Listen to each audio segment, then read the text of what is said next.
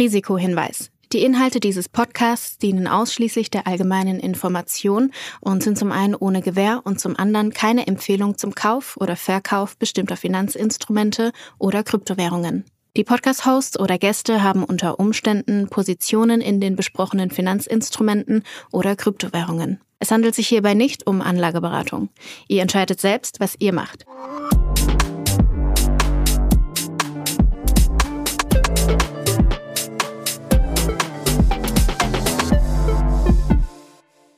Es ist Folge 61 von Alles Coin Nichts Muss, die mal wieder unterstützt wird von Ultimate by Unstoppable, deinem Co-Piloten für die DeFi-Welt.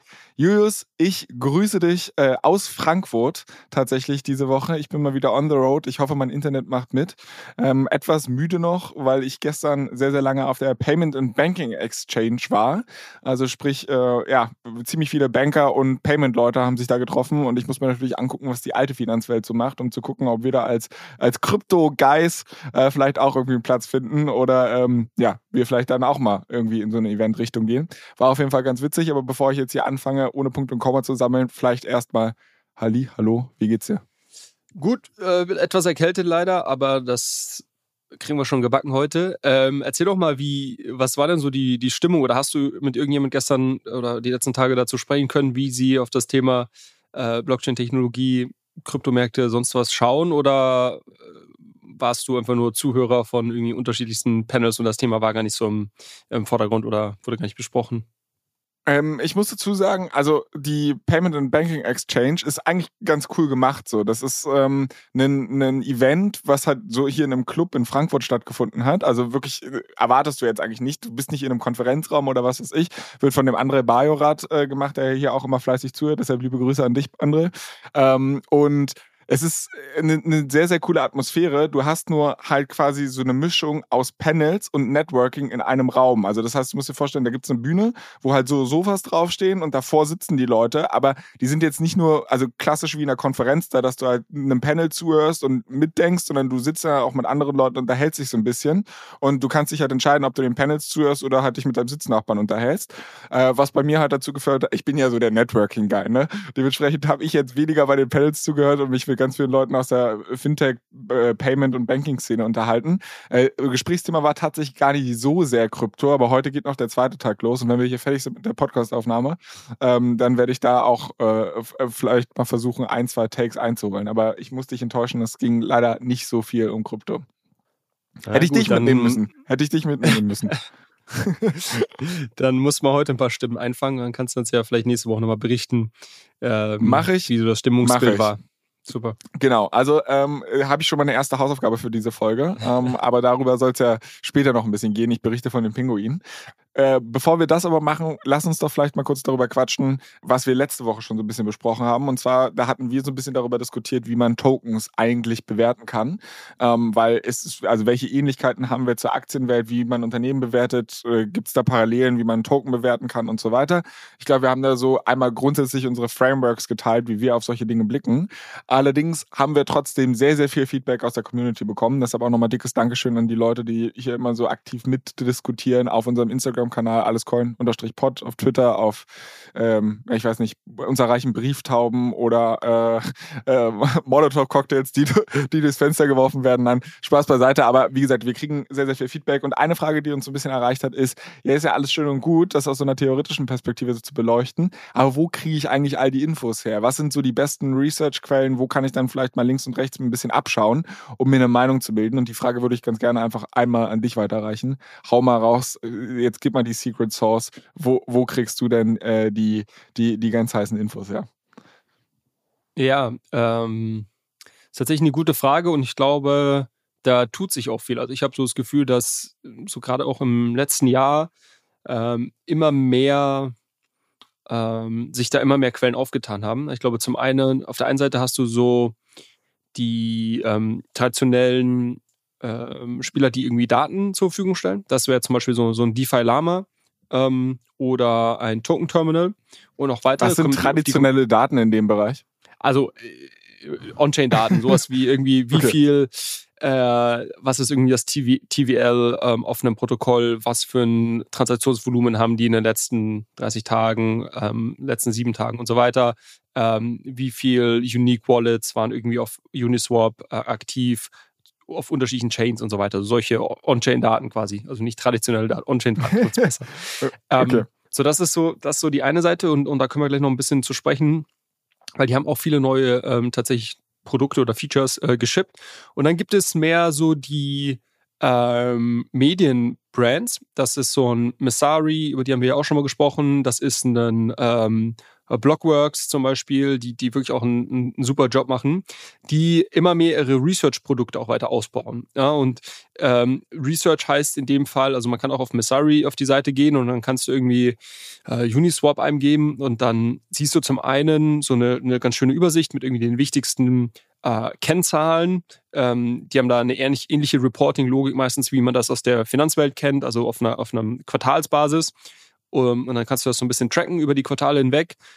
Aber du kannst dann quasi auch tiefer einsteigen und die Reports von deren Analysten lesen. Dann brauchst du natürlich irgendwie eine, eine Membership, musst für zahlen und so weiter. Das ist auch teilweise gar nicht so günstig. Aber da habe ich so ein bisschen beobachtet, dass die quasi ihr Produktportfolio auch mal weiter ausgebaut haben und ähm, da aber wirklich auch einen, guten Job machen. Also zum Beispiel, ähm, also Messari oder Blockworks, ähm, Blockworks Research ist wirklich ja sehr interessant. Auch hier auf unterschiedlichen Ebenen. Es gibt quasi die Research Pieces und auch die Daten eben zur Verfügung für, für sag ich mal, ein bisschen etabliertere Tokens. Also bleiben wir mal bei, bei Beispiel Uniswap zum Beispiel. Die haben aber auch immer wieder so ihre, ich glaube, sie nennen das irgendwie DJ Corner, wo quasi irgendwie kleinere Projekte oder so, so up-and-coming äh, Tokens dann irgendwie besprochen werden. Ähm, und quasi, man könnte auch das so verargumentieren, dass man sagt, okay, ich kaufe mir eine Membership, weil ich höre hier irgendwie den heißesten Scheiß halt irgendwie äh, eine Woche, nachdem es immer alles CoinPod besprochen wurde und äh, deshalb, deshalb lohnt sich's. Ähm, nee, aber ähm, genau, also das sind, glaube glaube ich, so unterschiedliche Entwicklungen, die ich sehe und dann gibt es natürlich noch, noch links und rechts ähm, 10.000 weitere, aber ähm, lass uns vielleicht die mal kurz beleuchten. Also DeFi Lama ähm, und, und die können wir gerne alle in die Shownotes packen. Über DeFi Lama hatten wir auch schon ein paar Mal besprochen. Du kannst ja mal parallel auch auf die, auf die Website gehen. Ähm, da bin ich wirklich sehr beeindruckt, ähm, wie die ihr, ja, ihr, ihr Produkt weiter ausbauen. Also die haben, die haben irgendwie ständig neue Datenquellen hinzugefügt, ähm, sind auch sehr bestrebt, gerade so eine Art Reporting-Standard für Protokolle ähm, zu bauen. Also was du hier nicht hast in der, in der Kryptowelt ist ähm, hier so sehr, sehr standardisierte Finanzkennzahlen, ähm, hier, ich weiß nicht, in der, in der, in der, in der traditionellen äh, Finanzwelt ist das ja, schaut man sich ja irgendwie oftmals die ähnliche ähm, Multiples an oder ähnliche Kennzahlen.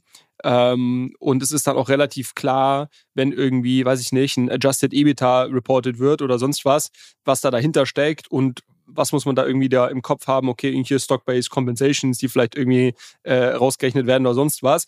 Also wenn man sich da ein bisschen mit beschäftigt, dann weiß man, glaube ich, wo man hinzuschauen hat. Äh, das ist halt hier ein bisschen schwieriger, weil die ähm, unterschiedlichen Protokolle halt, also es gibt erstmal nicht diesen Standard und jeder berichtet so ein bisschen sein eigenes Ding. Der eine bezeichnet das vielleicht als Revenue, der andere sagt irgendwie, das ist irgendwie Protocol Revenue äh, und so weiter. Aber du hast nicht so diesen Standard, weil es natürlich auch hier wieder äh, äh, keine Regulierung gibt, die dir gewisse Sachen äh, voraussetzt. Ne?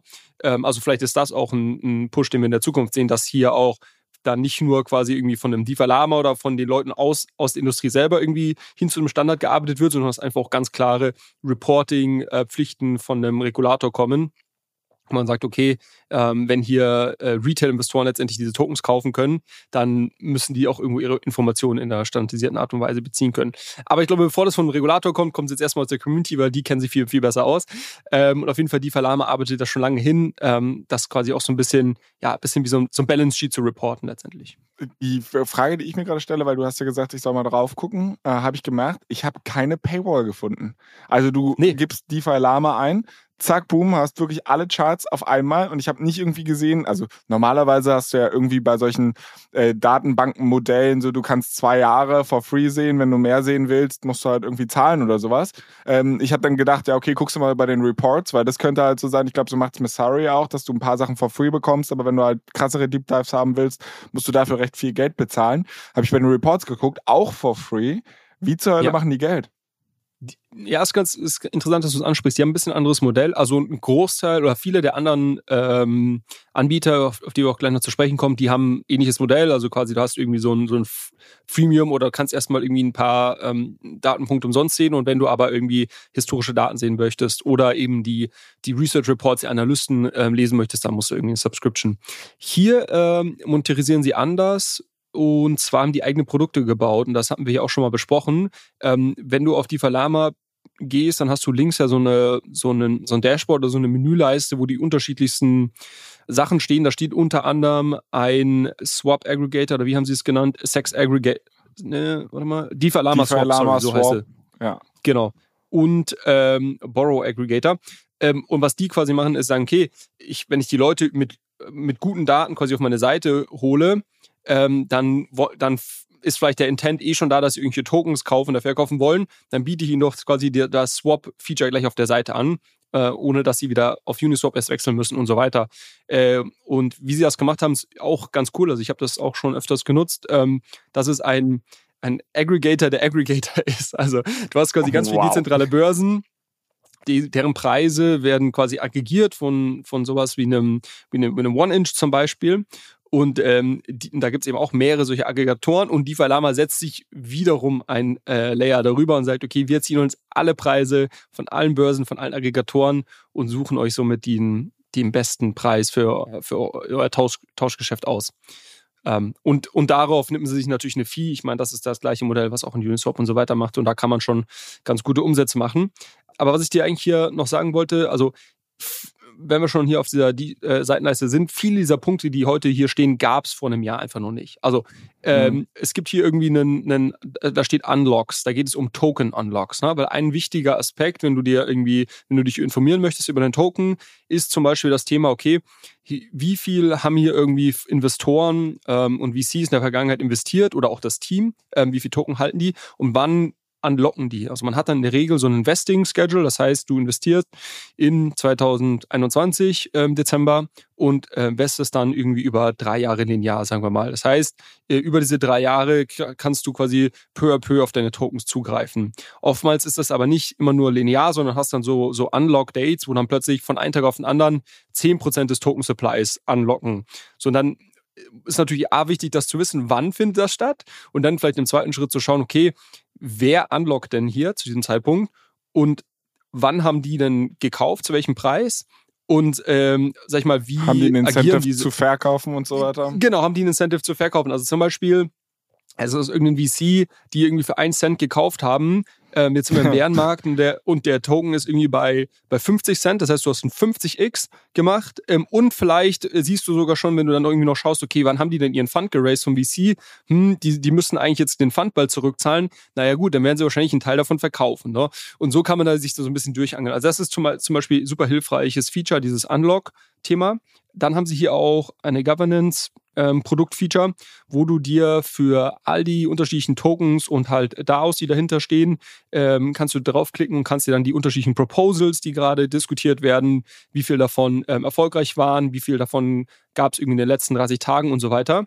Ähm, und was du da natürlich so ein bisschen sehen kannst, okay, gibt es hier A, eine aktive Community, wird hier, wird hier irgendwie ein Produkt weiterentwickelt, weil wenn ich irgendwo natürlich das Produkt weiterentwickle und ähm, und viele Entscheidungen treffen muss als DAO, dann muss ich irgendwie viele Proposals schreiben und irgendwie die Governance muss stattfinden. Äh, übrigens, äh, fällt mir gerade ein, das habe ich mich gestern Abend noch gelesen, äh, Uniswap Fee Switch wurde ganz, ganz knapp, das war so ein richtiges Kopf-an-Kopf-Rennen, haben sich die Leute dagegen entschieden, aber ganz knapp. ah, ja, ja. ähm, weil wir darüber gesprochen hatten, deshalb ähm, das nur kurz eingeschoben. Ja, gut, aber äh, deshalb DeFi Lama, wirklich tolle Quelle, ist kostenlos, man kann sich durchklicken. Ich würde sagen, ähm, was wir vielleicht auch mal, aber können wir später noch zu sprechen, was wir vielleicht auch mal äh, sagen können, dass wir uns mal sagen, okay, wir nehmen jetzt mal einen Token raus und du klickst mal dich durch diese ganzen Dashboards durch, diese unterschiedlichen Themen und versuchst mal wirklich so ein bisschen diese 360-Grad-Blick auf einen Token zu gewinnen.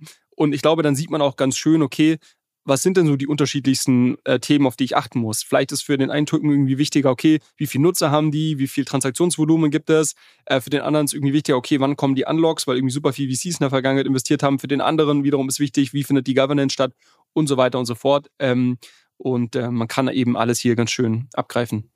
Da muss ich mal gucken, wie wir das auch machen, weil ich meine, wir nehmen ja mittlerweile auch mit Video auf ähm, und äh, laden das ganze Ding dann auf YouTube hoch und ich glaube, das ergibt sogar bei so einer Folge dann sehr viel Sinn, dass ich meinen Bildschirm da auch vielleicht einfach mal teile äh, und äh, müssen wir bloß irgendwie mal gucken, dass wir das so technisch hinbekommen. Aber gut, verstanden, die Alarma, äh, tolle Datenplattform, ähm, die halt vor allem On-Chain-Daten anbieten und anders monetarisieren, also nicht wie bei Bloomberg, wo ich da irgendwie 25k im Jahr bezahlen muss, um, um überhaupt mitspielen zu dürfen, äh, habe ich hier halt eigentlich alles for free und sie monetarisieren halt, dass sie quasi andere Finanzprodukte ranbauen, wie einen Aggregator von dezentralen Börsen oder DEX-Aggregator, wie der Profi sagt.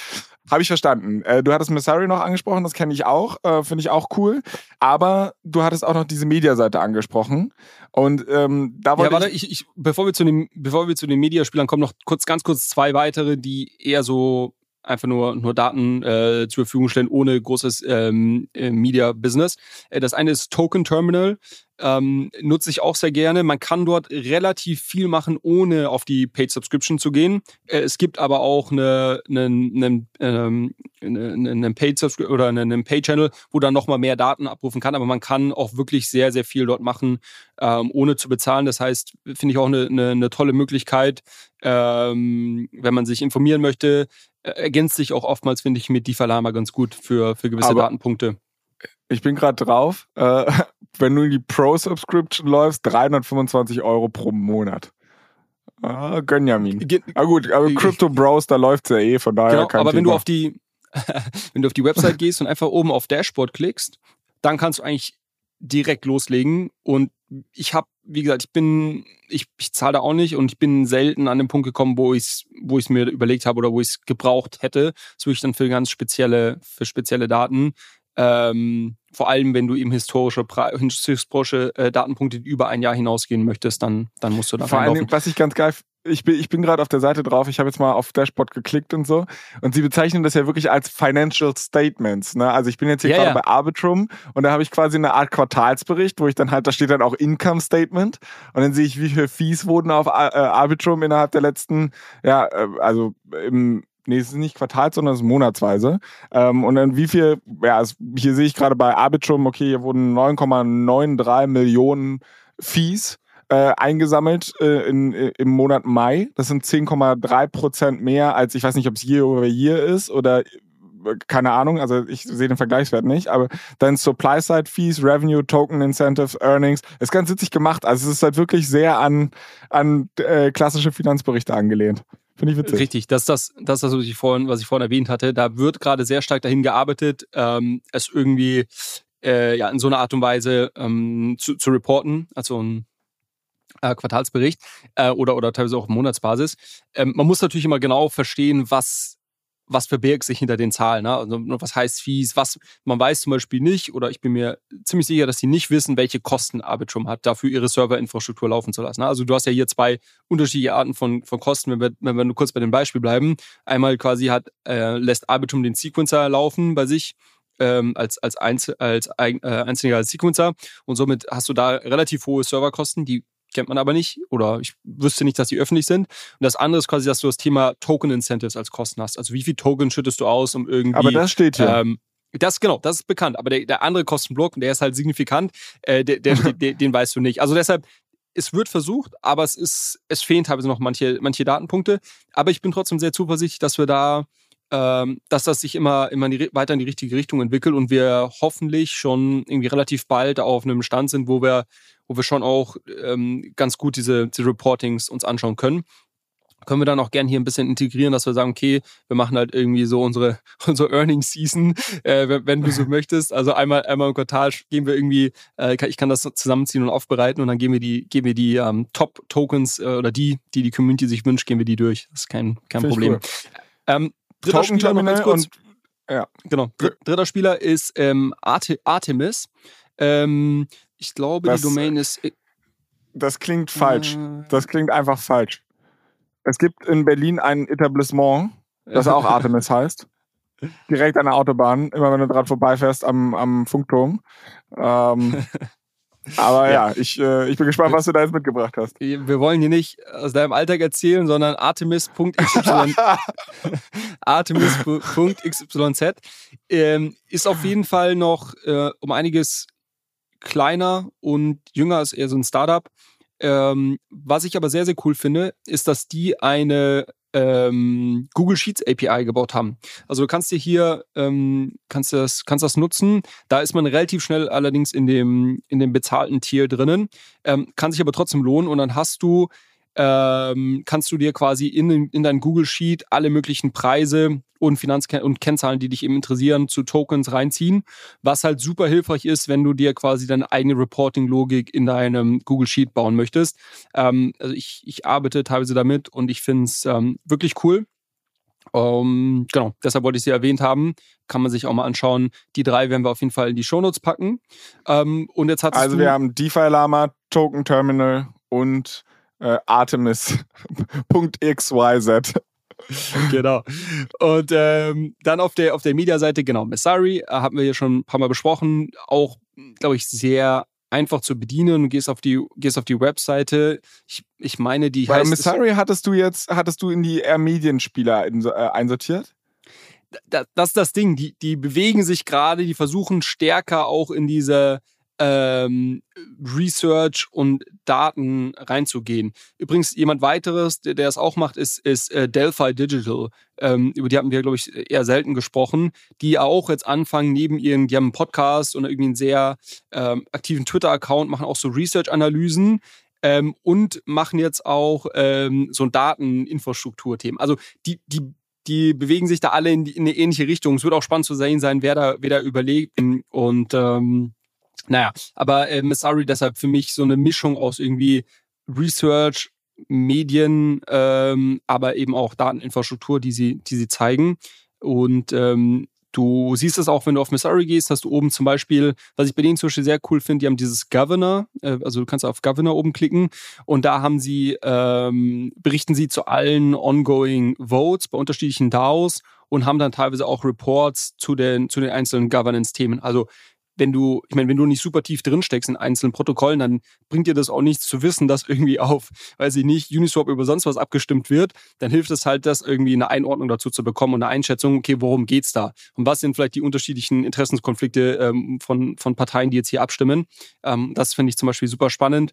Ähm, und was ich halt dort cool finde, ist, dass du so ein bisschen diese, dass du halt the best of both worlds hast. Also zum einen hast du die Datengrundlage nicht ganz so detailliert und tief wie jetzt bei einem Token-Terminal oder bei einem ähm, DeFi-Lama, aber du hast die wichtigsten Daten und kannst halt dann äh, zusätzlich noch diese Research Reports lesen. Und äh, viele davon, also ich glaube, so die Hälfte sind äh, hinter einer Paywall, aber einige sind auch öffentlich. Also zum Beispiel Filecoin hatten wir ja letztens äh, zugesprochen. Ich meine, dass ich auch einen guten Quartalsreport über Filecoin auf Messari gelesen habe, der zum Beispiel öffentlich war. Also auch da lohnt es sich mal reinzuschauen, wenn man gewisse ähm, Projekte hat, die einen interessieren. Und das äh, andere, was ich ansprechen wollte, war Blockworks Research, ähm, die zum einen einen sehr coolen Newsletter haben. Also das äh, lohnt sich meiner Meinung nach, den kostet auch nichts, den zu abonnieren. Ähm, kriegt man wirklich immer ganz, ganz gute Infos.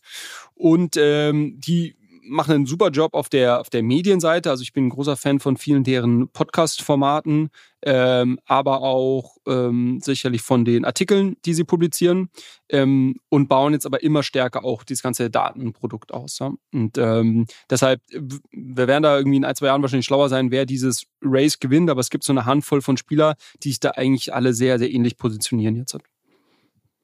Ich bin, ich bin sehr gespannt. Also ich äh, werde auch ein paar Sachen mal davon ausprobieren. Äh, wie gesagt, Hausaufgaben haben wir noch so ein bisschen ans Ende geschoben.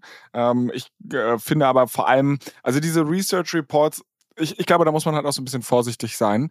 Weil gerade in der traditionellen Finanzwelt sind ja Finanzmärkte schon einigermaßen effizient. Sie sind nicht gänzlich effizient äh, und dementsprechend gibt es da definitiv Alpha, aber ich habe wenig Alpha bisher gesehen äh, aus einem Research Report, weil wenn halt sowas irgendwie geteilt wird, dann äh, ist es, äh, ist es sehr viel, sehr viel Noise statt Signal. Und ich glaube, deshalb sind solche Sachen, wie du gerade beschrieben hast, sehr gut zur Einordnung von irgendwie, du hörst von einem Proposal, du willst wissen, was bedeutet das überhaupt, dass dir jemand einmal grundlegend die Zusammenhänge aufzeigt und dann, ich glaube, man sollte halt aber vorsichtig sein, äh, und nicht das dem blind folgen, sondern ich glaube, man braucht halt auch diese Terminals, man braucht, äh, muss sich halt irgendwie selbst ein bisschen Gedanken machen und ich glaube, das sollte man bei der ganzen Nummer nicht vergessen, auch wenn es irgendwie alles total toll aufbereitet ist. Ja, ist ein interessanter Punkt, da würde ich dir tatsächlich ein bisschen widersprechen, weil meiner Meinung nach sind oi, Wir haben uns so gut verstanden hier 20 Minuten, ja, und jetzt fängst du ja an zu stänkern.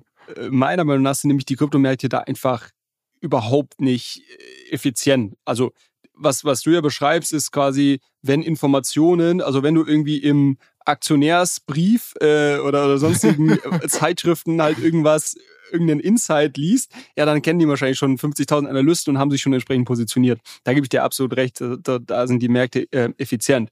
Hier jetzt, bleiben wir mal beim Beispiel Filecoin, weil ich es gerade angesprochen hatte, den Masari Report über irgendwie die Entwicklung auf Filecoin, wie viele Entwickler sind im Ökosystem, wie viel Datenvolumen wird gespeichert, was ist irgendwie das Wachstum davon year over year, wie viel Umsatz machen die damit und so weiter. Da wette ich mit dir, 95% der Leute, die Filecoin halten, haben nicht einmal im Leben so einen Report gelesen oder kennen diese Zahlen auch nur ansatzweise. Zu 100 Prozent. Und, und Aber ich denke mir, aber das ist doch dann Free Money für jeden, aber das ist doch Free Money für jeden professionellen Investor. Also wenn ich halt jetzt einen Hedgefonds will, oder ich meine, dann ist doch die Lizenz zum Gelddrucken zu sagen, okay, da ist sehr viel Geld in dem Markt und das ist dummes Geld. Also raise ich jetzt, weiß ich nicht, hier irgendwie 100 Millionen oder 500 Millionen, keine Ahnung, sag den Leuten, hey, ich mach die, also meinen LPs sag ich denn, ich mach die Hausaufgaben, ich gucke mir die, die ganzen Daten an, ich trage irgendwelche Research Reports um die herum, positioniere mich, veröffentliche so einen Research Report, zack, dann springen vielleicht noch irgendwie ein paar andere Leute drauf auf und boom, ich bin, muss mir nicht die Mühe machen, an einem hochkompetitiven Kapitalmarkt, Schrägstrich bei Aktien und Co., irgendwie zu competen, sondern ich äh, trade halt gegen irgendwelche Kryptodullis. Genau. Ähm, die Frage ist nur. Sagt er einfach viel, genau. also ich glaube, nee, genau im Sinne von, das, das macht Sinn, so wie du es beschreibst. Ähm, die Frage ist, ähm, wie lange brauchen die Märkte, um sage ich mal, deine Sicht auf den, auf den Tokenpreis oder auf den Fundamentalwert zu adaptieren. Weil wenn du, wenn du dir anschaust, und jetzt driften wir ein bisschen ab, aber es ist ein ganz spannendes Thema, mit dem ich mich in letzter Zeit äh, viel beschäftigt habe. Das heißt, da können wir gerne ein bisschen zu sprechen. Ähm, wenn du dir mal anschaust, was für, ähm, was für Akteure heute im Markt sind, dann hast du auf der einen Seite irgendwie ähm, sehr viel Retail-Trader und Retail-Money. Ähm, wie gesagt, hier unterstelle ich den meisten, dass sie sich nicht diese Fundamentaldaten anschauen, sondern vielleicht ein bisschen Research machen zur Technologie, aber vor allem halt ähm, narrativ getrieben sind und vor allem auch natürlich sehr stark in, in, in bullish oder, oder bearish ausschlagen. Deshalb hast du diese ganz krassen äh, ähm, Preisspiralen nach oben und nach unten. Dann hast du ähm, professionelle Hedgefonds, die aber sehr short-term ähm, oder professionelle Investoren, die sehr short-term traden. Die äh, sind eher bemüht, ähm, Arbitrage zu machen. Also beispielsweise, du hast irgendwie einen Hype rund um den Coin, dann hast du halt einen Preisunterschied in, ähm, zwischen den Börsen und dann traden die das. Die nehmen aber keine langfristigen Position, Positionen und sagen jetzt, okay, Filecoin ist irgendwie fundamental, entwickelt sich das in die richtige Richtung, ich kaufe die Tokens und halte die jetzt irgendwie ein paar Jahre. Sondern die äh, sind, wie gesagt, sehr kurzfristig orientiert und ähm, sorgen vielleicht eher noch dazu, dass sich die, dass sich diese, diese, dieses Misspricing im Markt, was durch die Retail-Investoren ähm, entsteht, dass das eher sich noch verstärkt. Dann hast du eine relativ kleine Gruppe von ähm, professionellen Investoren oder so Crypto-Hedge-Fonds, die wirklich auch Long-Term Directional Bets in Liquid Tokens machen. Das ist ähm, heute noch ein, ein, sehr kleiner Markt, ähm, einer, auf den ich persönlich sehr, sehr bullish bin. Ähm, das sind Leute, die eigentlich diese Strategie fahren, wie, wie du gerade gesagt hast. Die würden sich hinsetzen, würden ihnen Research machen, würden sagen, hey, guck mal, das ist richtig geil und das entwickelt sich irgendwie in die richtige Richtung und irgendwie sieht es keiner. Oder irgendwo glaube ich, dass die Bewertung, die ich hierfür sehe, also eher so der Warren Buffett-Ansatz, zu sagen, okay, irgendwo sehe ich die Bewertung halt bei X, heute stehen wir irgendwo bei Y und ja, ich könnte mir vorstellen, dass es sich irgendwie die nächsten Jahre in die richtige Richtung entwickelt. Und dann hast du noch eine vierte Gruppe und das ist der Großteil des institutionellen Geldes. Das sind aber VCs. Und äh, bei VCs ist es so, die meisten investieren nicht in liquide Tokens, ähm, sondern machen halt klassische Venture Investments. Ähm, viele dürfen es auch nicht. Ähm, und die traden jetzt nicht liquide am Markt, sondern die versuchen halt irgendwie gute, gute Investments zu machen und irgendwann unlocken deren Tokens und dann ist eher die Frage, okay, hält man es jetzt noch ein bisschen oder verkauft man es direkt am Markt ähm, nach einer gewissen Zeit. Ähm, da spielen da viele Faktoren rein, ähm, auch okay, wo stehe ich in meinem Fund Lifecycle und so weiter. Aber das sind jetzt nicht die Leute, die irgendwie jetzt heute aktiv hingehen und, und irgendwie da fundamental oder Großteil von denen, nicht die Leute, die irgendwie fundamental Research betreiben und sagen, okay, ich kaufe mir jetzt irgendwie heute den, den Lido-Token, obwohl der schon irgendwie eine paar Milliarden Market Cap hat, weil ich glaube, der ist irgendwie unterbewertet. Ne? Ähm, und was führt, das führt dazu, dass der Preis heute nicht unbedingt von den Leuten gesetzt wird, ähm, die sich ähm, diesen Fundamentalwert anschauen, sondern viel stärker, es ist alles sehr stark korreliert, es ist quasi makrotiv getrieben und irgendwo retail-driven auch. Ähm, und deshalb macht deine Strategie quasi grundsätzlich Sinn. Die Frage ist halt nur, entwickelt sich der Markt irgendwie in den nächsten Jahren dahin, dass dass dein oder dass dieser Fundamentalwert dann auch reflektiert wird? Oder bleiben wir quasi auf diesem sehr stark narrative-driven äh, Pricing? Ähm, und dann kannst du quasi richtig liegen, aber kannst trotzdem, was den Preis angeht, sehr, sehr lange falsch liegen. Und da ist die Frage, wie, wie, wie lange bist du liquide und was ist so dein Anlagehorizont? Ich glaube, da muss man ein bisschen unterscheiden, aber grundsätzlich von der, von der Idee und von der Strategie her, ähm, glaube ich, sehr richtig. Und ähm, deshalb, und so, so sind wir drauf gekommen, weil du gesagt hast, ja, diese Research Report zu lesen, wie viel Alpha ist da wirklich drin? Ich meine, man, ähm, man sollte jetzt nicht natürlich darauf, nur basierend darauf traden oder sonst was, aber ich glaube, man kann wirklich über 90 Prozent der Leute im Markt schlagen, wenn man wirklich nur diese öffentlich zugänglichen Reports liest. Ja, weil es gibt einfach sehr, sehr wenige Leute, die sich so fundamental mit den meisten Protokollen beschäftigen. Also Okay, ich verstehe, was du sagst und das ergibt auch alles Sinn für mich. Nur ich möchte einen Punkt der Einordnung machen und zwar, du brauchst am Kapitalmarkt und ich glaube, das ist ein Irrglaube, den viele Leute haben, du brauchst nicht die Mehrheit der Leute, die es checken, sondern theoretisch, also in einer theoretischen Welt könnte eine Person, die unbegrenzten Zugang zu Kapital hat, dafür sorgen, dass der Kapitalmarkt effizient ist. Weil wenn es eine Person gibt, die diese Information einpreist und die genug Volumen hat, dann wird der Kurs fair sein. Ähm, das äh, klingt jetzt etwas kryptisch, was ich damit eigentlich sage, und wir leben nicht in der theoretischen Welt, weil niemand hat unbegrenzten Zugang zu Kapital, außer vielleicht die Fed oder whatever, die, die halt die Geld machen, so äh, überspitzt formuliert.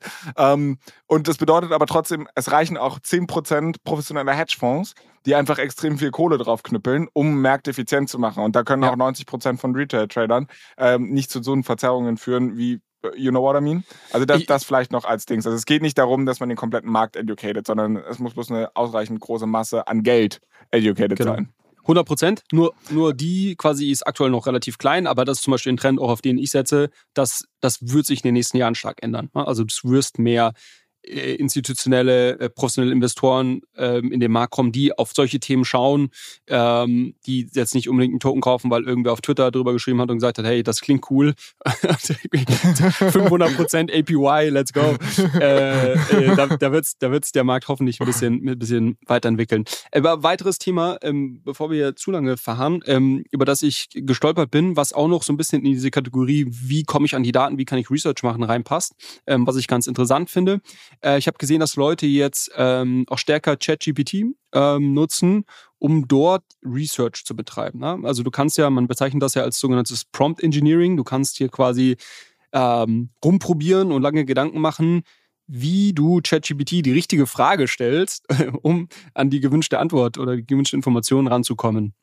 Und das ist manchmal gar nicht so einfach, muss man ein bisschen rumprobieren. Gibt es auch so Best Practices mittlerweile, wird ja auch schon spekuliert, dass Prompt Engineering das äh, die nächste quasi große Jobkategorie sein wird. Und, das hatten ähm, wir tatsächlich als Winner bei OMR in der Keynote drin, äh, weil ich meine, das ist halt wirklich absurd. Also du hast no financial background, no financial ähm, äh, oder Technical Background, kein Degree oder whatever, aber auch no problem. Du kriegst trotzdem 300k, wenn du weißt, wie du diesen Suchschlitz bedienst. Das finde ich halt, ja. also es ist, ähm, gibt recht große Nachfrage danach, aber ja, ich wollte dich nicht unterbrechen, erzähl bitte weiter. Die Leute nutzen ChatGPT, um Alpha zu generieren.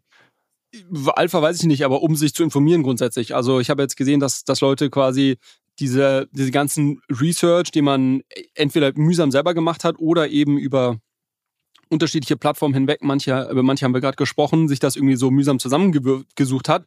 Den kann man halt jetzt auch ähm, einigermaßen automatisiert über ChatGPT machen, indem du halt dort fragst, hey, das ist das Protokoll, wie schauen die Tokens aus, wie schauen die Tokenomics aus, äh, wie inflationär ist das und so weiter. Und der spuckt dir halt all diese Informationen aus, was ähm, schon sehr, sehr cool ist und sehr hilfreich, weil ähm, ein Problem, was ich immer hatte oder nach wie vor habe, wenn man Research betreibt, ist, dass du es gibt nicht so eine Single Source of Truth, wo du irgendwie alle Informationen findest, sondern die sind schon noch verteilt und deshalb haben wir gerade hier auch über irgendwie fünf, sechs unterschiedliche Anbieter gesprochen. Ähm, es gibt nicht das eine Bloomberg, sondern du brauchst irgendwo mehrere Quellen, um, um dich wirklich gut zu informieren. Und vielleicht ist das eine Möglichkeit, das jetzt so ein bisschen zu automatisieren. Ähm, und deshalb finde ich es ganz spannend. Aber natürlich muss man da ein bisschen Zeit investieren, um erstmal zu gucken, welche äh, Prompts, welche Fragen muss ich denn ähm, dort stellen, um dann die entsprechenden Informationen zu kommen. Und allerletzter Punkt zum Thema äh, Token Research, da kam aus der Community, äh, da hat uns Leute darauf hingewiesen, dass es ähm, ja mittlerweile das Thema äh, quasi Token Analyst und Tokenomics Analyst, also wie, äh, wie schaue ich auf gewisse Tokens und ähm, wie gestaltet man gute, einen guten Token auch, wie designt man das, dass es da mittlerweile auch einen, einen Online-Kurs äh, zu gibt von dem ähm, Max. Komm in die Gruppe, komm in die Gruppe. komm in die Gruppe. Von dem, äh, von dem Max äh, Gutschke, den kenne ich tatsächlich auch. Äh, ähm, von daher, da, da haben wir, mache ich mir jetzt wenig Sorgen, das ist kein Komm in die Gruppe. ähm, lernen erstmal die Basics. Äh, ich zeig dir, wie Dropshipping funktioniert und so weiter und so fort. Genau, sondern das, das, ist, das ist mit Sicherheit sehr, sehr gut gemacht. Ich habe den Kurs tatsächlich nicht selber äh, gehört, aber ich, ich äh, weiß, dass sie das, dass sie das sehr, sehr ordentlich machen. aber daher, das kostet ich, wahrscheinlich Geld, ne? Weiß ich gar nicht. Ich könnte mir vorstellen, dass es was, was, was kostet. Vielleicht gibt es auch irgendwie dort ein Freemium-Modell, dass du irgendwie ein bisschen was umsonst bekommst und wenn du dann irgendwie wirklich den Deep Dive machst, dann kostet es was. Ähm, nichtsdestotrotz, vielleicht kann man sich einfach mal anschauen, dann soll das jeder für sich selbst entscheiden. Ähm, meinen, mein, mein Vertrauen hat es, deshalb äh, gibt es jetzt hier den Shoutout und äh, ich hoffe, dass, dann, dass das nicht nach hinten losgeht. Also ich muss, ich muss sagen, ich kenne das nicht. Ich werde es mir selbst mal anschauen, ähm, auch was es kostet und so weiter und so fort. Ich muss nur sagen, aus meiner Perspektive betrachtet, was so traditionelle Finanzwelt angeht, weil da gibt es ja auch extrem viele Leute, die dir halt irgendwie zeigen, äh, sieben Tage Trading-Kurs, den Weg zum Reichtum und so eine Kacke. Das ist halt eigentlich immer Bullshit. Es gibt so ähm, Wall Street Prep nennt sich das. Die machen zum Beispiel relativ teure Kurse, um dich äh, auf Praktika im Investmentbanking vorzubereiten, wo du dann halt so Discounted Cashflow-Analysen, Leverage Buyouts oder whatever üben kannst. Das ist dann halt ziemlich legit, weil es halt um Berufsvorbereitung geht. Und ich glaube, man kann das immer recht gut differenzieren, wenn man sich einfach mal anschaut, wie reißerisch sind die Dinge aufgemacht, ähm, ja, ja. welche nee, Versprechen also, stehen dahinter. Da wird nichts, da wird nichts verkauft im Sinne von irgendwie mach morgen, mach morgen äh, so und so viel Euro okay, Gewinn okay, oder sonst okay. was. Nee, nee, das ist, das ist legit. Ähm, und ja, ich weiß aber nicht, was, was die Kosten sind oder ob es überhaupt was kostet oder ob die fangen auch gerade, glaube ich, erst an damit. Also vielleicht ist das gerade auch noch irgendwo ein bisschen accessible. Weiß ich nicht, äh, können wir in Erfahrung bringen. Ich schaue es mir mal an. Ich schaue es mir mal an. Okay, Super. tipptopp. Ähm, so, wir hatten eigentlich gar nicht vor, auf diesem Follow-up-Token-Thema irgendwie so lange zu verweilen. Jetzt haben wir hier schon wieder 36 Minuten gequatscht und ich muss aufpassen, dass ich nicht aus dem Hotel geschmissen werde, ähm, was, was hier mein Checkout angeht. Deshalb lass uns mal weitermachen. Ähm, und zwar Kleiner Verbraucherhinweis von unserem Werbepartner. Das Warten hat endlich ein Ende. Die DeFi Wallet von Ultimate by Unstoppable ist nun auch in Deutschland im Apple App Store und im Google Play Store erhältlich. Nutzer können damit jedwede Wallet ihren Portfolioverlauf und die Preise von über 10.000 Tokens auf Ethereum sowie Solana in Echtzeit mittels Candlestick Charts verfolgen. Darüber hinaus können User mit Layer 2s interagieren und bald werden Wallet Connect und ein D-App-Browser verfügbar sein, mit dem Benutzer ihre Wallet mit dezentralen Börsen und anderen DeFi-Angeboten verknüpfen können. Es ist der erste Schritt in Richtung der Mission von Ultimate, sowohl eine nutzerfreundliche App als auch kuratierten Zugang zu Protokollen bereitzustellen, auf die sich Nutzer verlassen können. Sozusagen den Co-Pilot, um die DeFi-Welt mit Zuversicht zu navigieren. Ultimate ist made in Germany von den führenden Köpfen der Kryptoszene, jetzt auch weltweit verfügbar und internationale Top-VCs sind darin investiert. Lade dir jetzt die Ultimate by Unstoppable Wallet runter, um den Überblick in der Welt der Decentralized Finance zu behalten. Den Link dazu findest du in den Shownotes. Mit einem ja, Statement einer sehr prominenten Figur im Kryptospace, nämlich Vitalik Buterin, der hat mal wieder gepostet, was hat er gepostet und wieso ist es wichtig. Ähm, was hat er gepostet? Ich weiß, ich weiß gar nicht wie genau. Ähm, warte mal, vitalik.ca ist sein Blogpost. Ich habe den Namen schon wieder vergessen. Don't overload Ethereum's Consensus hieß der letzte Blogpost. Ähm, Und jetzt liest du mir vor, ja? Okay, weil ich lehne mich zurück. Schieß auf los. Gar kein, auf gar keinen Fall. Äh, das ist, ähm, das würde, glaube ich, keinem hier Spaß machen. Ähm, nee, aber ich wollte es mal kurz ähm, erwähnen. Ähm, vor allem im Zusammenhang auch mit dem ganzen Liquid Staking, Restaking, so ein paar Sachen, die, die gerade passieren. Das ist, glaube ich, ganz interessant ähm, und so ein paar Punkte, die er anspricht. Ähm, und vielleicht, vielleicht machen wir es einfach anhand von einem Beispiel. Also, ähm, ich, ich, meine auch, dass er das so ähnlich erwähnt hat in dem Blogpost. Ähm, sagen wir, in ein paar Jahren ähm, befinden haben wir irgendwie ganz, ganz viele Layer 2 Blockchains. Ein Großteil der ökonomischen Aktivität findet dort statt. Und wir wurden quasi als Nutzer alle auf die Layer 2 getrieben, in Anführungszeichen, von, von Ethereum, die ja quasi sagen, das ist unsere Art und Weise zu skalieren. Ähm, Und dann stellt sich heraus, ein Arbitrum zum Beispiel hatte eigentlich mehr oder weniger von Tag 1 einen großen Bug und hier findet irgendwie massiv äh, irgendwie werden irgendwie Coins geklaut oder, oder, oder dupliziert, die eigentlich gar nicht existieren und so weiter. Also es findet irgendwas statt, was eigentlich gar nicht stattfinden dürfte. Und die Nutzer ähm, beschweren sich jetzt und sagen, hier, warte mal, ihr, also das, das kann doch nicht sein. Ähm, und melden sich jetzt beim, beim Papa, bei der L1-Blockchain, äh, bei Ethereum und, sag, und sagen, äh, also erst sagst du mir, ich soll hier auf Arbitrum gehen, um äh, irgendwie äh, zu, zu ähm, ja, Transaktionen zu tätigen und äh, jetzt ist das hier ein Scam und jetzt bitte mach das mal, stell das mal richtig. Äh, und, und richtig stellen heißt quasi, mach mal eine Hard Fork, also quasi äh, ähm, splitte die oder, oder mach eine Kopie der Blockchain, ist, glaube ich, die, die bessere Beschreibung, und nimm gewisse Transaktionen raus, also quasi diese falschen Transaktionen, die auf Arbitrum stattgefunden haben, weil die wissen wir jetzt, die, die, die hätten gar nicht passieren sollen. Und ich möchte, ich möchte eigentlich nicht, dass die sind, weil ich habe da vielleicht Geld verloren oder sonst was. Und dann stellst du ein Ethereum vor dieses Dilemma, wo du sagst, okay, mache ich das jetzt oder mache ich das jetzt nicht? Habe ich irgendwo diese Verantwortung für meine Kinder, äh, die ich hier großgezogen habe? Ähm, oder sage ich, ihr seid alle alt genug und äh, müsst euch um, um euch selber kümmern und das ist jetzt nicht wirklich mein Problem. Ne? Und das ist, das ist gar nicht so einfach, das zu entscheiden. Ich gebe dir noch ein, ein Beispiel, wo das in der Pasang äh, Vergangenheit passiert ist. Ähm, das war 2016 beim The DAO-Hack. Ja? Also ähm, es gab ja damals diesen sehr große DAO. Ich durfte den Christoph Jentsch, einen der Gründer, auch auf der Finance Forward Konferenz ähm, interviewen.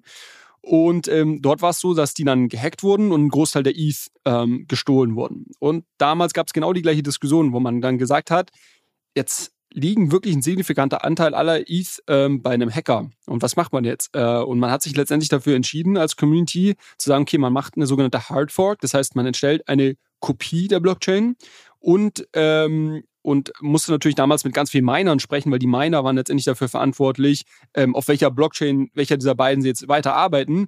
Und äh, die, die Community, deshalb spricht man da auch oft von, von einem, quasi einem, einem Social Hard Fork oder Social Consensus, der dahinter steht. Die Community hat sich dann dafür entschieden, auf dieser Kopie, auf der eben gewisse Transaktionen quasi rückgängig gemacht wurden oder quasi die wurden ex exkludiert, dort weiterzuarbeiten. Das fand aber natürlich nicht die ganze Community gut und deshalb ist damals gab es quasi Ethereum und Ethereum Classic. Äh, quasi es gab Leute, die sich nach wie vor für diese äh, für diese ursprüngliche Version der Blockchain entschieden haben, gesagt haben, nee, egal was hier drauf passiert, wir haben dieses Versprechen, dass quasi die Blockchain immer gültig ist und wir können hier nicht irgendwie was wegforken und irgendwie rückgängig machen und sonst was. Wir bleiben hier drauf. Und das nur noch mal kurz, um das vielleicht ein bisschen verständlicher zu machen. Ähnliche Fragestellungen oder ähnliche Probleme werden, werden wir vielleicht in der Zukunft haben. Und Vitalik sagt quasi, deshalb dieser Blog, dieser Blogpost, don't overload the Ethereum Consensus, dass quasi je mehr solcher Themen man jetzt drauf aufbaut und um, um Ethereum, um das, um dieses, dieses Core drumherum baut, desto schwierigere Entscheidungen werden wir vielleicht in Zukunft haben, wenn solche Sachen mal schieflaufen. Und das äh, und er warnt so ein bisschen mit, mit, mit weiser Voraussicht, äh, dass solche Themen in Zukunft kommen werden und dass man sich vielleicht jetzt schon kann sollte, wie man das verhindern kann oder wie man solche Entscheidungen irgendwie treffen kann.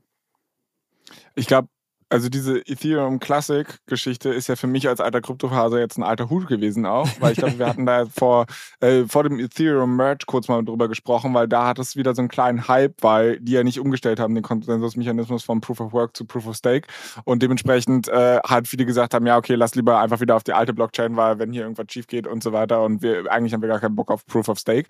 Äh, deshalb erinnere ich mich an die Geschichte. Äh, hier siehst du, ich höre dir zu, ich penne nicht nur weg, wenn du mir irgendwas erzählst. Äh, und genau so habe ich dir gerade gerade zugehört und da kam bei mir eine ganz krasse Assoziation, nämlich 2007, 2008.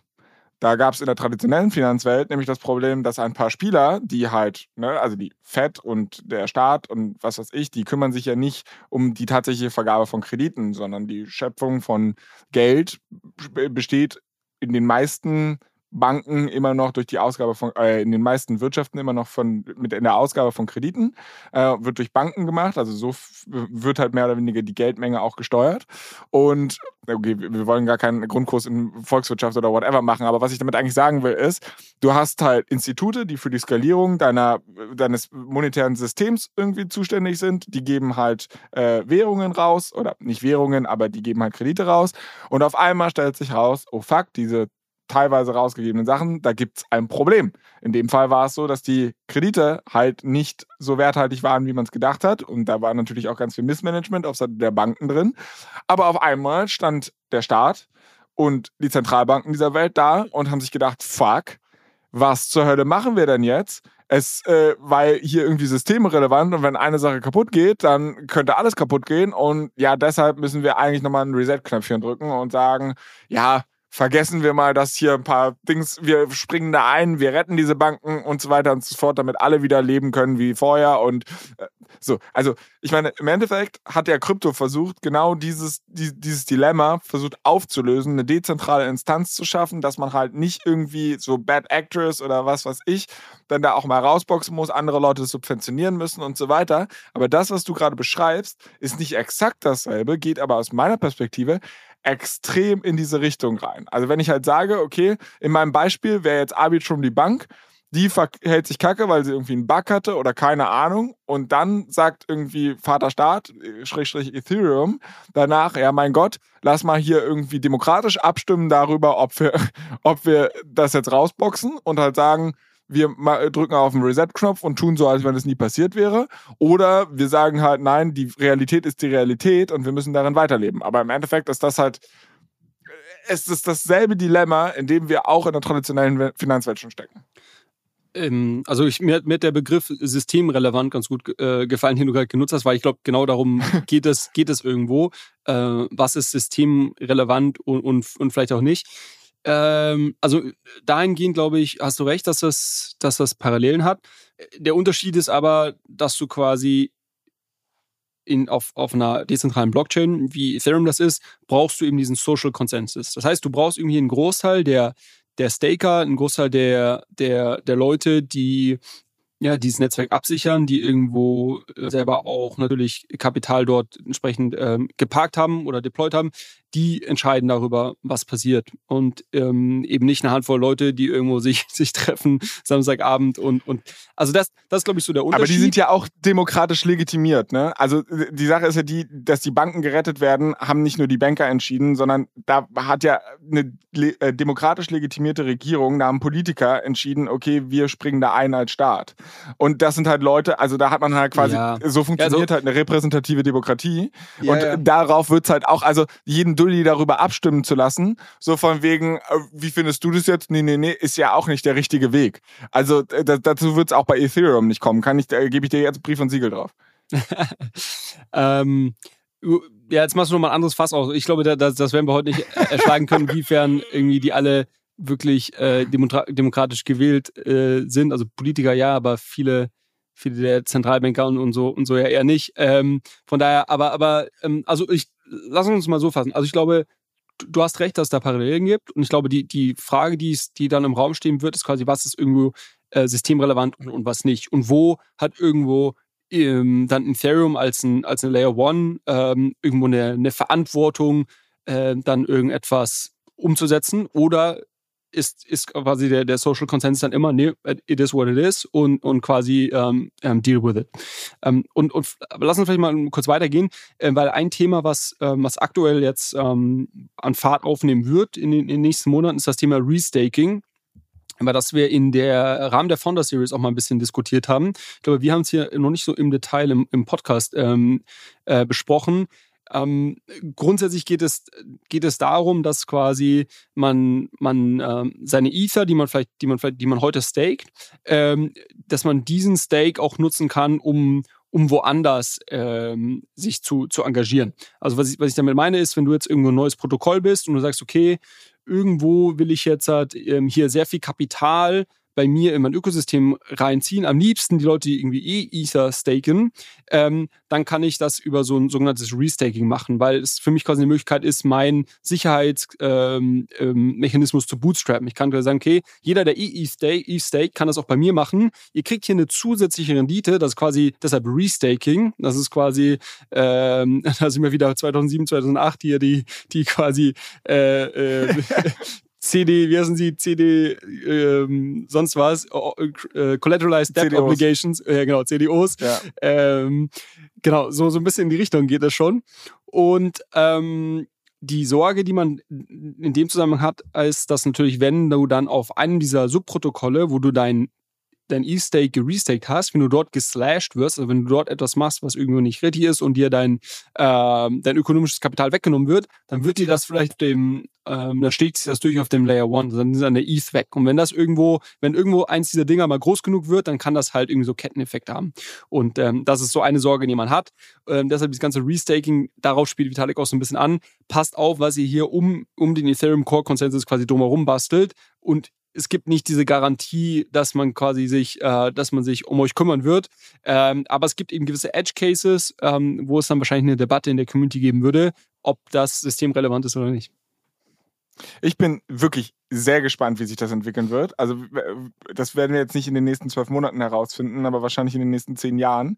Dass dann halt auch, wenn Ethereum mal abgesehen von, ja, der Preis crasht jetzt mal wieder und wir haben einen Bärenmarkt, sondern wenn du halt wirklich auf einmal ein systemisches Risiko hast, weil du auch in dezentralen Netzwerken Zentralisierungstendenzen hast und dann vielleicht irgendwie Spieler hast, die systemrelevant sind, bin ich sehr gespannt, wie demokratisch das Ganze vorgehen wird, ähm, wie welche wer da welche Incentives hat und äh, wie idealistisch vielleicht Entscheidungen getroffen werden oder auch nicht. Also ich glaube, das ist jetzt eine Sache, da könnten wir endlos drüber diskutieren.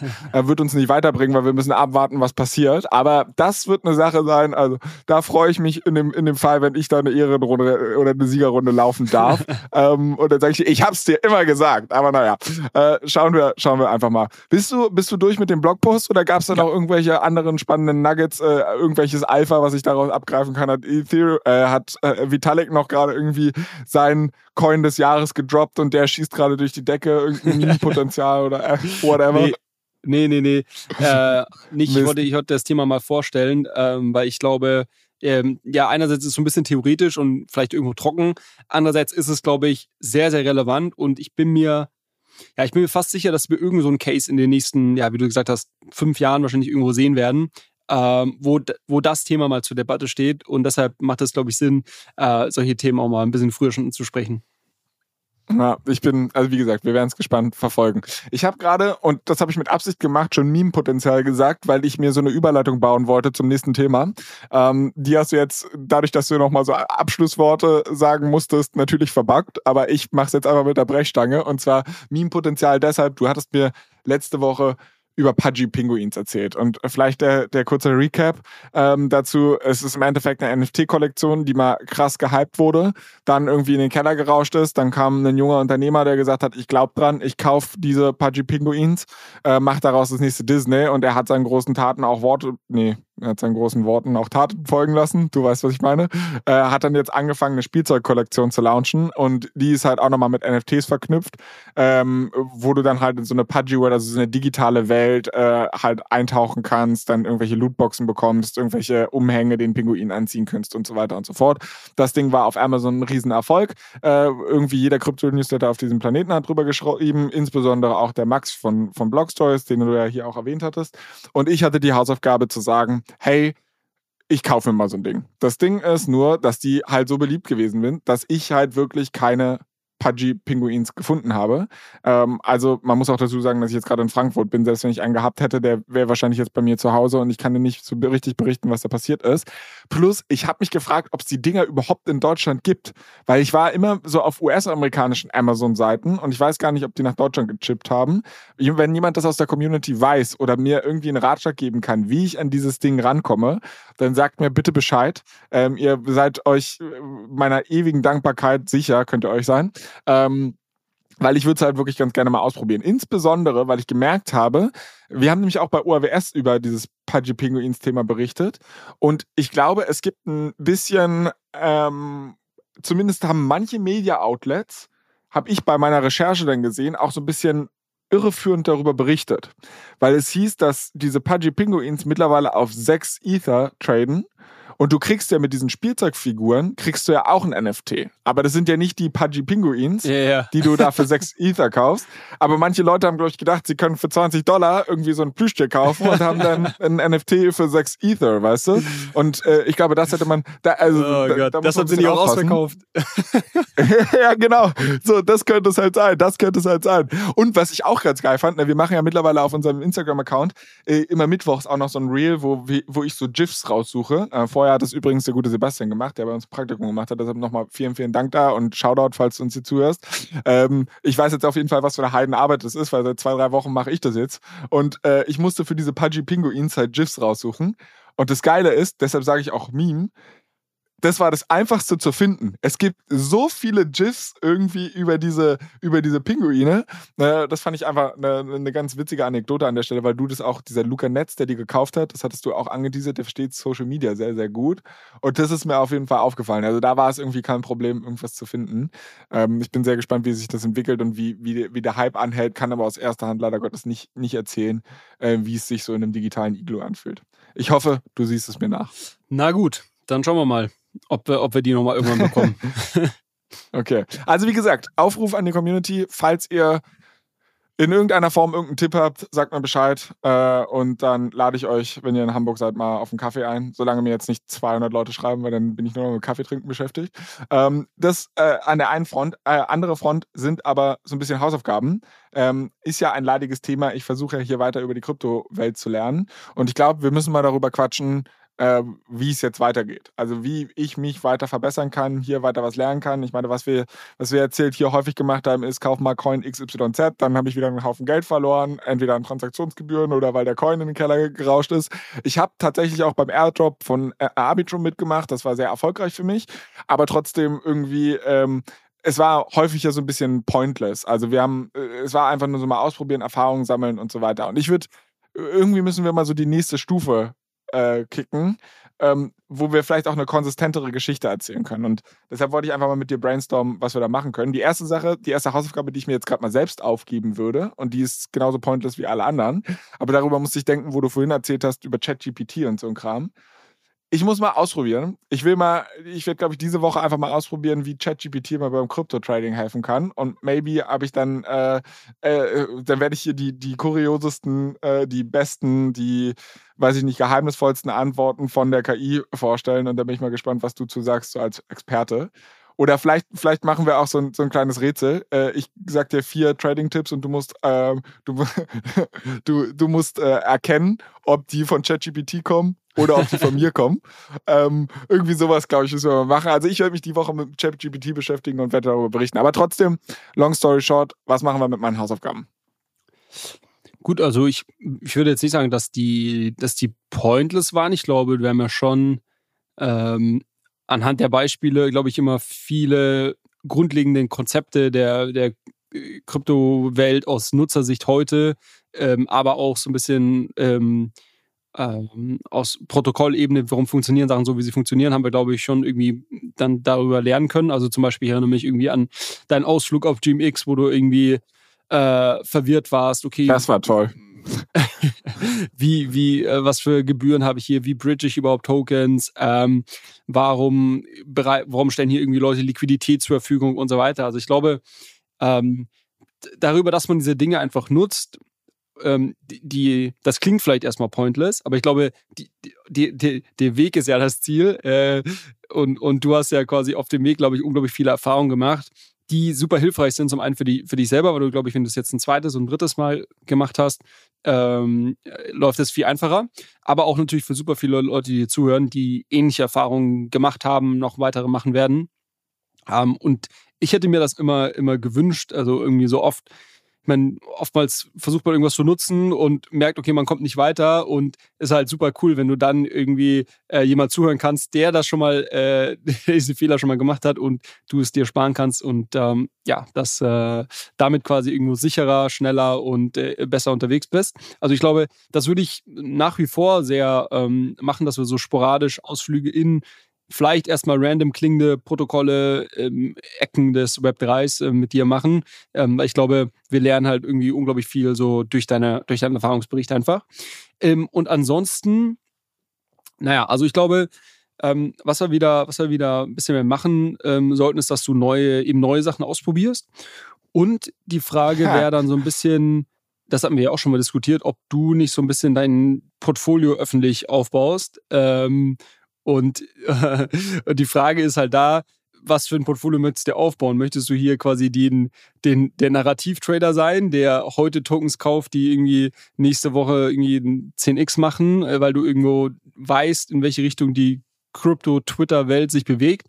Oder bist du eher der, der Warren Buffett, der sagt, ich weiß, was unterbewertet ist und so wie wir vorhin besprochen haben, ich baue mir hier ein, ein kleines, aber feines Portfolio auf und dann können wir halt auch immer mal wieder so reinschauen, okay, wie entwickeln sich denn die, ähm, die Apps oder die Protokolle, die du hältst, ähm, die Blockchains und ähm, willst du das vielleicht irgendwie anpassen oder, oder behältst du das dabei? Also ich glaube, ich finde, ich würde eine Mischung aus beidem machen. Ich würde halt sagen, ich meine, so wenn ich halt irgendwie super long-term bin und es gibt irgendwie nicht mal eine spontane Wette, äh, auf die man mich festnageln kann, dann ist halt auch ein bisschen blöd, ne? Weil wenn, du hattest vorhin selbst gesagt, ich kann halt eine fundamentale These haben und was kann fünf Jahre dauern, bis sie sich so äh, auch zeigt, wie ich das sage. Und dann kann ich ja immer sagen, ja, das kommt noch, das kommt noch, das kommt noch. Äh, es sei denn, jetzt ein Protokoll geht komplett bust und ich glaube, wir machen ja hier auch Unterhaltung und ich glaube, das darf man nicht vergessen. So, die Leute sollen was lernen, aber sie sollen auch irgendwie unterhalten werden und ich glaube, wir müssen irgendwie eine Mischung finden zwischen äh, ich, ich trade mal ein Narrativ und äh, wir machen irgendwie langfristig was. Meine Bedenken, die ich da halt so ein bisschen habe, ist, wenn man sowas so krass öffentlich macht, dass die Leute halt irgendwie versuchen, da was nachzumachen. Ähm, und das finde ich halt immer kacke. Also ich will niemanden. Aber deshalb, aber deshalb sage ich ja, aber deshalb sage ich ja nicht meine Tipps, sondern du sagst deine Tipps, weil ich glaube, dass, dass, man dir, dass man dir nachtradet, also das ist dann schon, also, da bist du auch ein bisschen selber schuld, würde ich sagen. Okay. Kein, keine, keine Anlageberatung. Da hast, da hast du recht. Plus Nummer zwei, ähm, man würde sich natürlich auch ein bisschen mehr accountable machen. Ähm, das finde ich immer ganz charmant eigentlich, weil es ist ja toll, hier seine Siege zu feiern, so mit der Coinbase Prediction Anfang des Jahres. Wuh, äh, läuft irgendwie alles total gut die ersten sechs Monate, aber wie viel Shit wir jetzt wahrscheinlich auch erzählt haben, haben wir schon längst vergessen, wo wir immer falsch lagen und keine Ahnung. Und solche Dinge geraten dann nicht in Vergessenheit. Deshalb finde ich das eigentlich ganz cool. Die Frage ist, wie bastelt man sowas? Ähm, also äh, lege ich mir einfach eine, eine extra Wallet vielleicht nochmal an und dann kann jeder irgendwie gucken, was ich für Transaktionen mache. Gibt es irgendwie so eine Art Dashboard, wo man sich das halt angucken kann? Also das, ich meine, das wäre natürlich die, die transparenteste Variante, wenn du sagst, okay, du machst einfach eine, eine Wallet. Ähm, dann müssen wir, haben wir natürlich ein bisschen eine Beschränkung, dass dann quasi alles auch irgendwie auf dieser Wallet liegen muss. Also dann kannst du quasi nicht einen Teil des Portfolios irgendwie auf einem Binance oder Kraken liegen haben. Ähm, für wahrscheinlich irgendwie so zwei Drittel der Tokens ist das nicht problematisch oder noch mehr, aber es gibt halt vereinzelte, die einzelnen, die nicht so gut ähm, handelbar sind. Beziehungsweise ähm, dann hast du halt zum Beispiel, wenn du irgendwie Solana hältst, das ist ja wiederum auf einer, auf einer anderen Chain als ähm, ähm, mit einer anderen Wallet als irgendwie deine, deine Ether und so weiter. Also ähm, okay, also vielleicht ich glaube vielleicht also vielleicht das einfach, heißt, dass wir es transparent hier besprechen und reporten und dass das Vertrauen da sein muss, dass ich dir äh, genug über die Schulter gucke.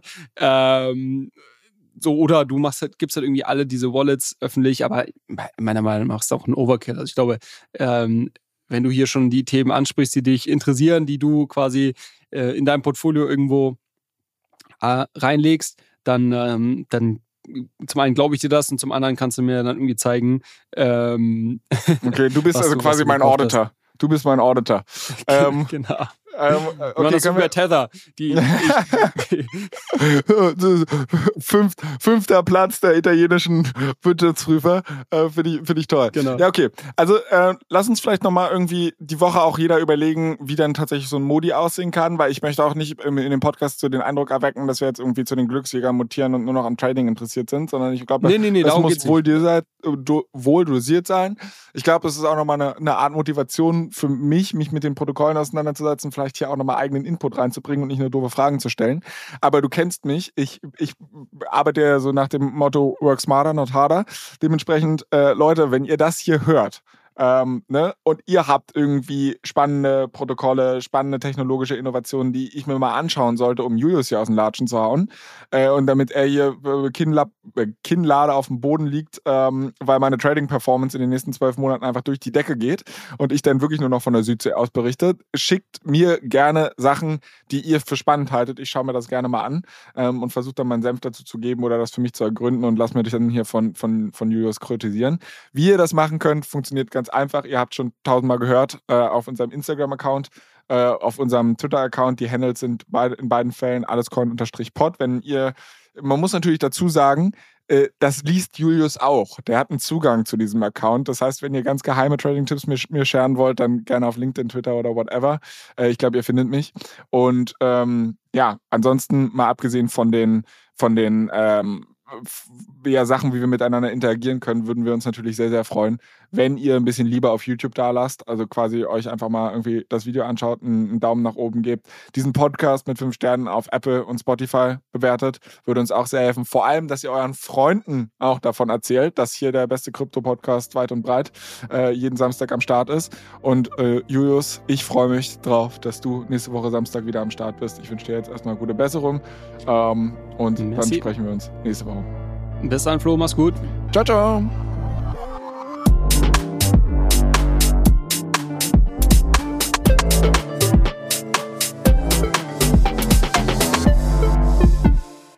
Dieser Podcast wird produziert von Podstars bei OMR.